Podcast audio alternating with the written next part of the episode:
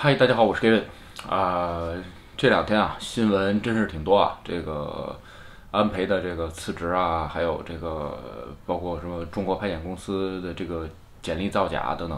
其实还有一个新闻想聊啊，这是上周五爆出来的新闻吧，应该周五爆出来的新闻。然后呢，因为跟其他的新闻比，可能关心度不是这么高，而且内容吧，就是说以前有类似的已经聊过了。呃，就没这么着急录这个节目。对，但是呢，今天发现有时间，呃，正好就说一下。这个新闻是关于什么呢？就是星期五的时候啊，呃，丰田日本的丰田自动车啊，就是已经开始讨论关于这个定期升给制度的废止，也就是员工年年工序列制的这个制度啊，呃，打算废除了。现在发出来的消息是检讨啊。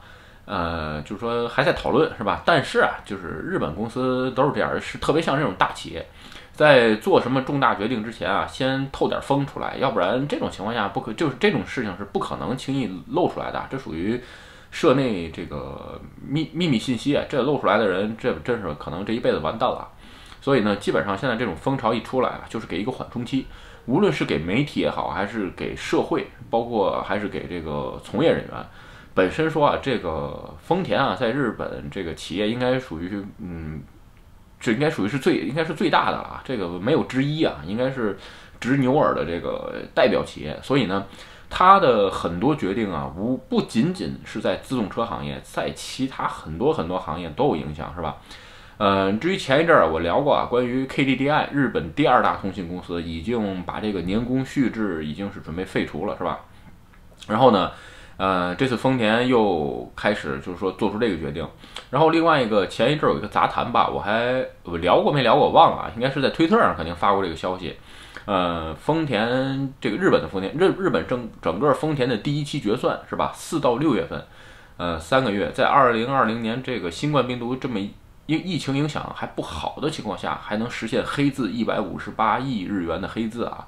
呃，跟除当然了，自动车业除了它之外，基本上全是红字，所以基本上属于一个，呃，像怪物级别，只能说日语叫把给蒙多啊，像怪物级别的这么一个公司啊。在这种情况下，呃，它都要这个，就是说把这年工序列制废，就是讨论要废除掉，是吧？这是一个。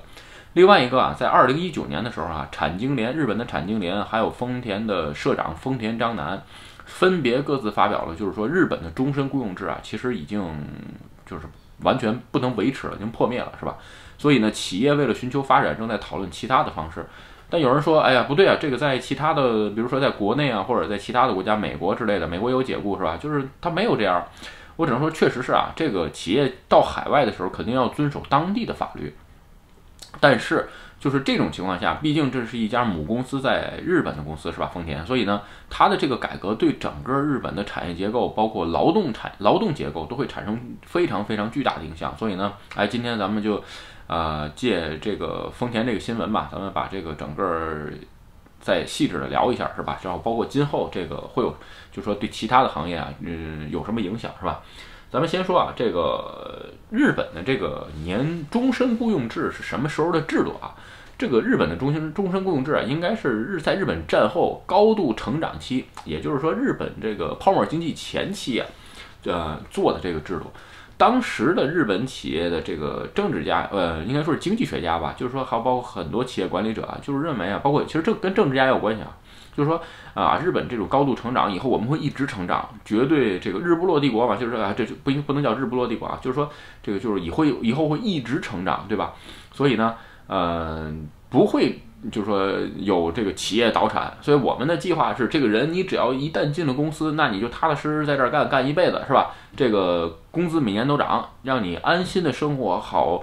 专心致志的去这个这个研究或者是从业是吧？这种也就有点像以前的这这个共共产主义大锅饭吧，其实还不太一样啊，跟那个本质还是有点区别。所以呢，当时就是这个劳动法就用这么终身雇佣制。其实，呃，在日本的高度成长期啊，也看出来了，这个制度确实有非常非常多的好处。你比如说，日本在泡沫经济时代是吧？很多工厂公司的发明，你比如索尼的这个随身听，呃，Walkman 是吧？还有一些这个其他的，你比如说，呃，像这个日本的相机啊，因为我了解的行业有限啊，你比如日本的相机行业是吧？包括这个冲印、冲印、冲印染行业，比如像这个呃很多的这个呃以前的数码相机啊等等这些，说句实话，就是说呃产业性产产业性革命的一些发明吧，都是这些员工啊在职务上边的这个职务发明，所以所以说呢，也给企业带来巨大的利润。就这种情况下，也看出来终身雇佣制啊，在那个时期确实是非常非常的棒，是吧？但是啊，就是说，呃，这个终身雇佣制啊，随着因为以前的那个时候啊，是呃产业支撑吧，产业算是产，就是说呃生产制造业为主的一种，是吧？然后呢，但是近呃应该说是二十年吧，说多了都是二十年，再往前说多一点是三十年，也就是随着计算机制造呃计算机这个互联网。这个兴起之后，现在的这个产业信息时代，对吧？从生产制造业，呃，换句话说到这个服务服务行，这个包括这个服务行业、服务类型行业，是吧？我提供一些呃服务啊，或者是这个产业外包之类的东西，一直到现在的互联网行业，其实整个的社会结构，包括经济结构发生了很大很大变化，是吧？所以这种情况下，就是说。呃，人员的产出啊，已经不能再用单单的这个工作时间或者是工作时效性来判断了。就是说，以前大家都是生产制造业，是吧？在特别是汽车，你这一个小时能拧的螺丝，你比如说你一个小时你就能拧一百颗螺丝，比你优秀的人顶多就也就能拧一百二十颗螺丝，是吧？你说我比你优秀，我一次一小时能拧个四百颗螺丝，那你放心，不可能，是吧？因为生产制造业这个东西，你要想提高百分之呃二十以上的这个。效率啊，基本上就是非常非常困难，是吧？因为，呃，毕竟它的流程还有这个整个的工艺啊，就决定在这儿了。但是进入 IT 行业，就是说进入这个 IT 产业，包括这个 IT 行业或者是现在的信息产业这个里边儿，就说生这个生产力的这个提高啊，仅仅换句话说，都不能用指数级级别去这个，呃，去单单纯的去衡量啊。你比如说像摩尔定律，每十八个月这个硬件就会翻一番，是吧？至于像这个有一些你要效率高的人，真是有可能就跟这个效率高的工程师的这个效率，有可能是这种杂鱼级别工程师效率的几倍或者是几十倍都不止啊！因为你比如说管理服务器，以前全是手敲命令是吧？现在全部都是集中式管理，用工具去管。这以前有可能就管这么几台几十台，现在管成百上千都是一样的。那你说提高了多少倍的效率，对吧？所以这种情况下，这个终身雇佣制慢慢就是说。呃，涉及到为什么说终身共治在日本要终止呢？就涉及到没法评价这个人的工作的这个结果，这是一个最大的问题。你以前比如说你生产制造业是吧？你只要员工你只要计件儿就行了。哎，你这个月做了一百，标准是一百件儿，每人只要达到一百件儿达标是吧？一百一十件儿是优秀，这个一百二这个就是已经是属于这个。中上游级是非常优秀的这种了，那我就给你一百二十件的这人这些涨工资。它这个单纯的评价制度非常容易建立，是吧？在现在的这个信息产业这个迭代呃这个时代吧，你没法评价一个人的这个产出。你说他工作，就是说同样工时吧，就比如说你说工作按时间算。工作八十小时的一定比工作一百小时的产出低吗？这个不一定是吧？也就是说，工时是没工时跟这个结果又不成正比，而且产出跟产干产出的这个东西和达到最终的效果也不成正比。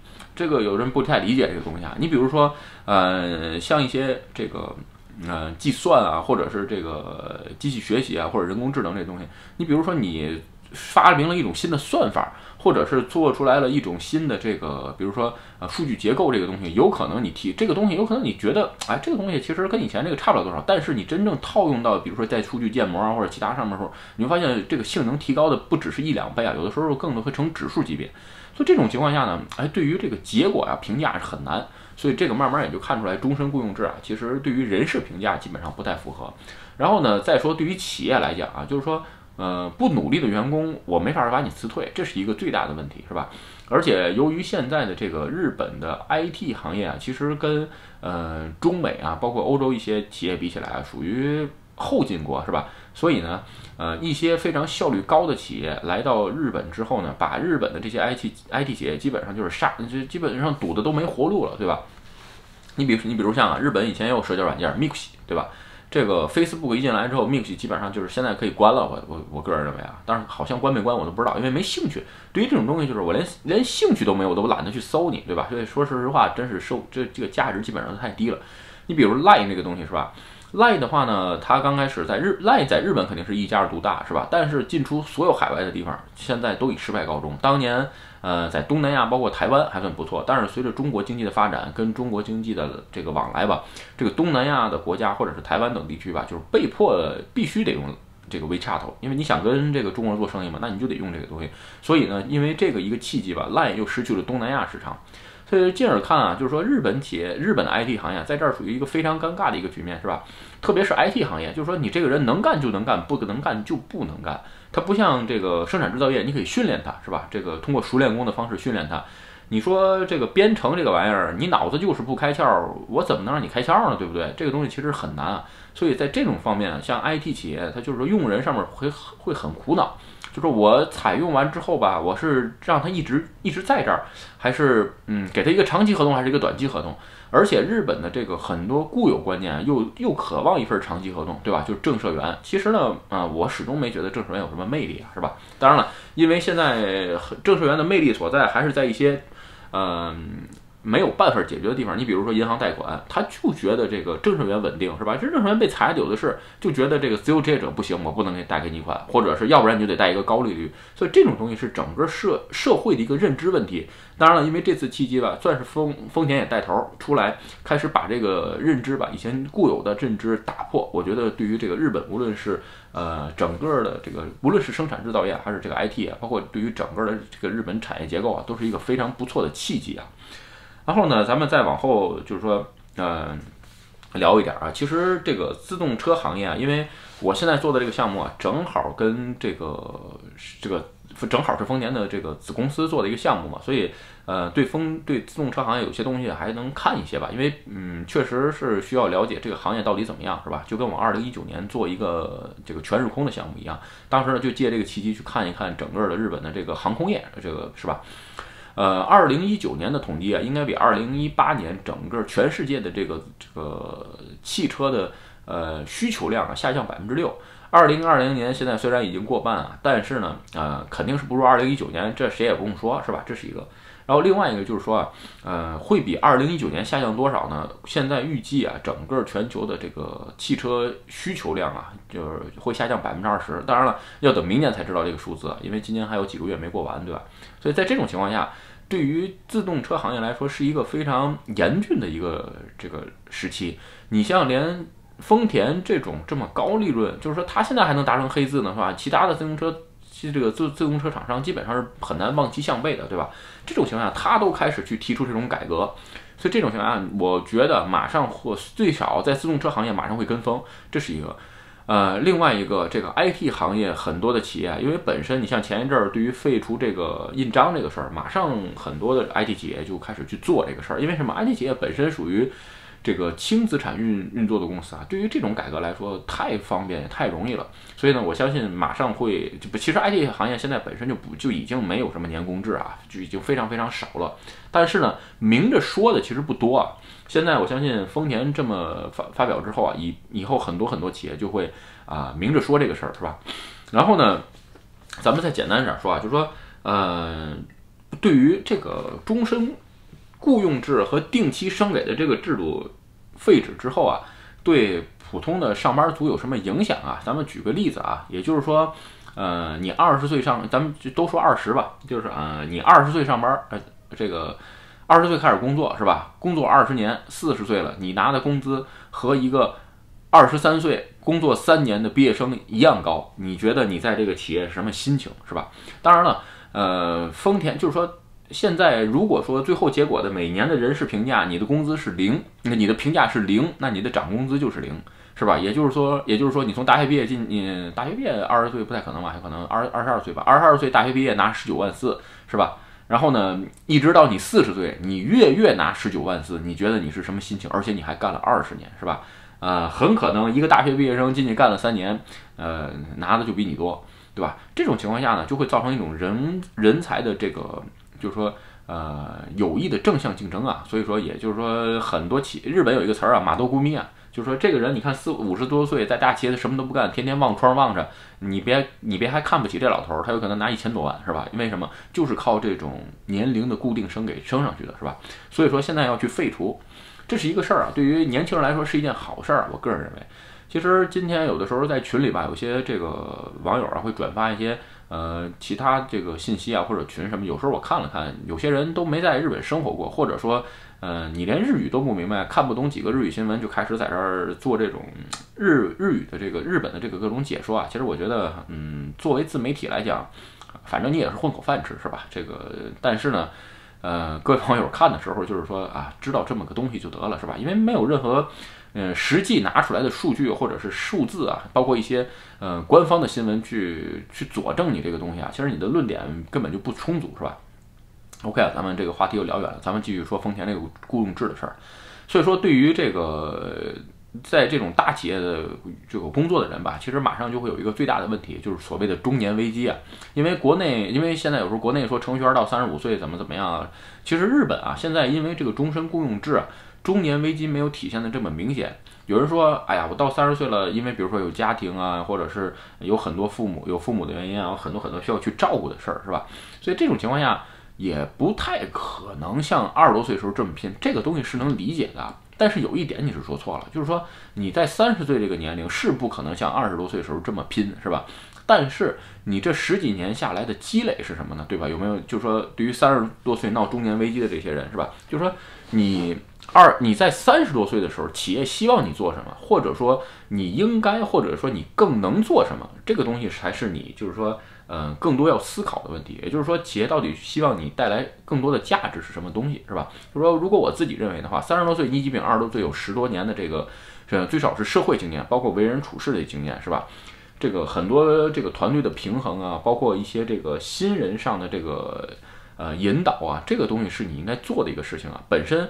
呃，日本的现在这个雇佣关系还没有到这么恶化的地步啊，就是说三十多岁一定让你走啊，完全没有。而且说日本的企业很还是非常非常期待这些三十多岁所谓中间社员啊，那这个兼是那个。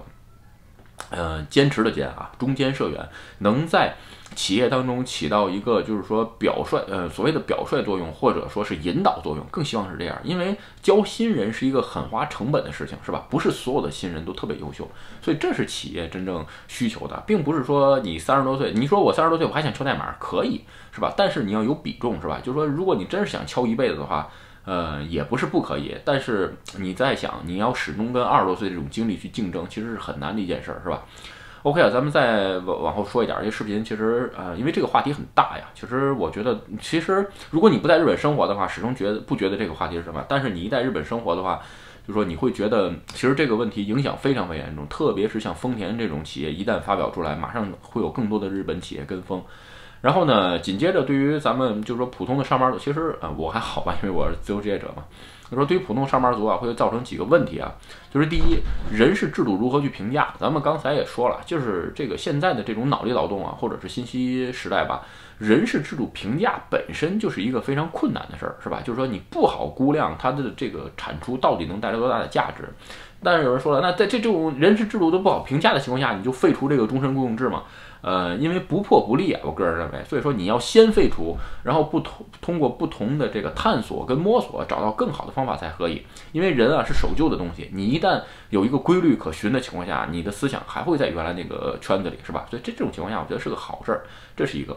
另外一个啊，也能看出来，就是说日本现在的这个劳动制度改革啊，呃，也是就是说非常的。呃，也是迫在眉睫啊！包括现在二零二零年四月是今年是吧？刚公布了正社员跟契约社员要统一待遇，这是一个。其实现在严格意义上呢，还不是统一待遇，差什么？差那一张合同是吧？契约社员是可以解雇的，正社员是不可以解雇的。但是我相信嘛，在呃不久的将来吧，也就是嗯呃三五年吧，这是我个人瞎瞎推测啊，三五年之内，这个终身雇佣制的这个。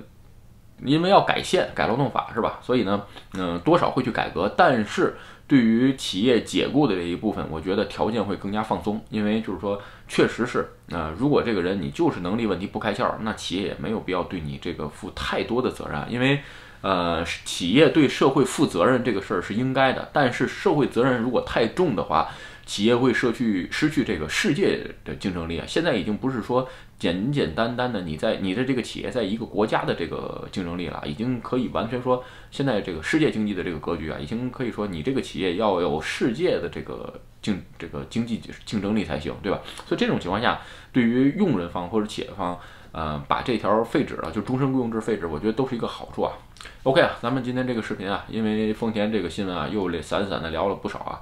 嗯，有可能不在日本生活的话，或者是在国内生活的话，有可能对这个新闻感觉啊不是什么大的影响啊。但是，呃，如果在日本生活的朋友呢，这个嗯，咱们还是要多思考，多去这个审视每一个像这种重大企业的发表啊，因为我觉得它以后会对咱们的产业结构、包括经济结构、包括还有这种雇佣制度啊，会产生非常大的影响。